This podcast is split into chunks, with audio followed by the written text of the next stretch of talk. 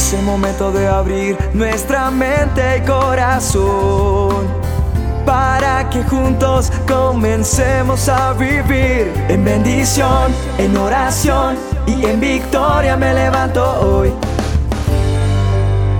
La dosis diaria con William Arana. Un sabio decía que nuestra forma de pensar se congela y nos quedamos recorriendo siempre los mismos caminos en nuestra mente, porque la mente se fija a las cosas que pensamos. Entonces hoy te pregunto, ¿en qué te la pasas pensando? ¿Qué es lo que te tiene ahí anclado en tu pensamiento que hace que no mires lo otro que tienes a tu alrededor? Las demás cosas que tenemos en nuestro entorno, que hacen parte de, muchas cosas importantes, pero que no son tan importantes porque el pensamiento está fijo solamente en eso.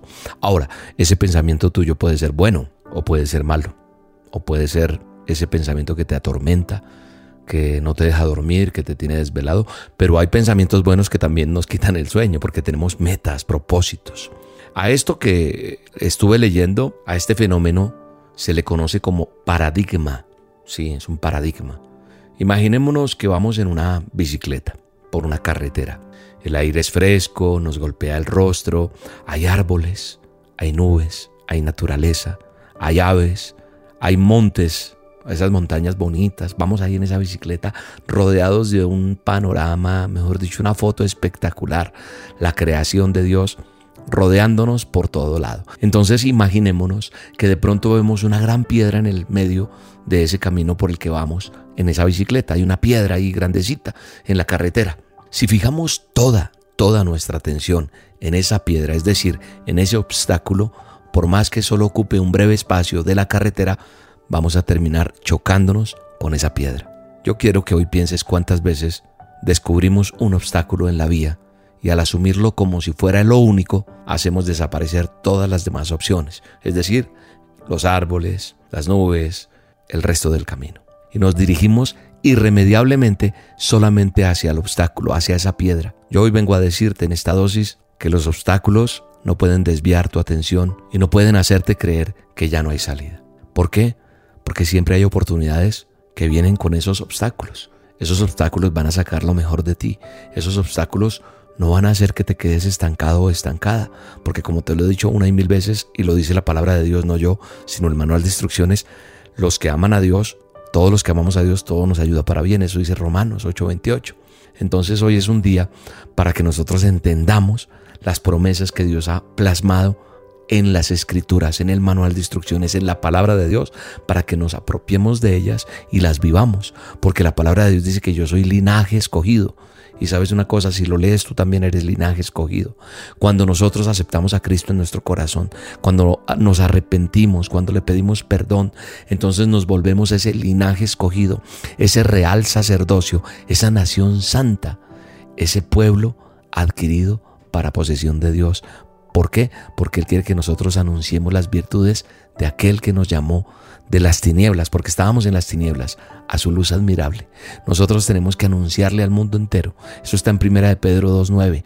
Ese verso que acabo de leer, ese texto, ese, esa porción de la palabra de Dios que te acabo de decir, la tienes que apropiar a tu vida.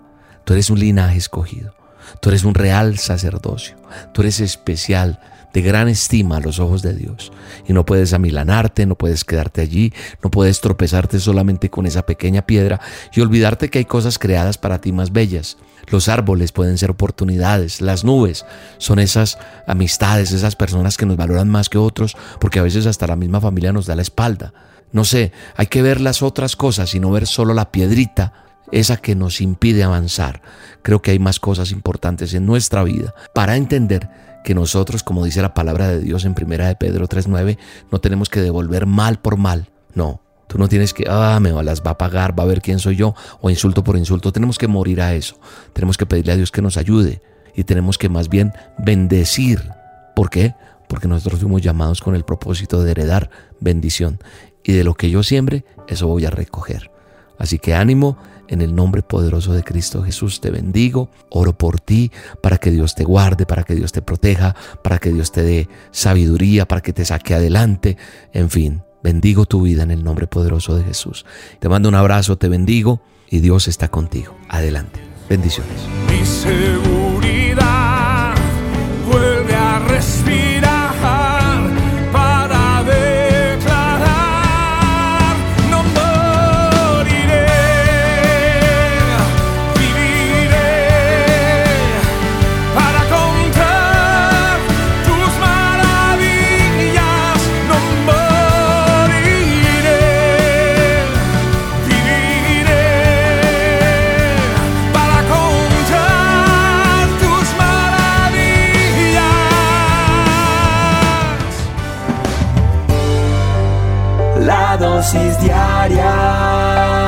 Con William Arana.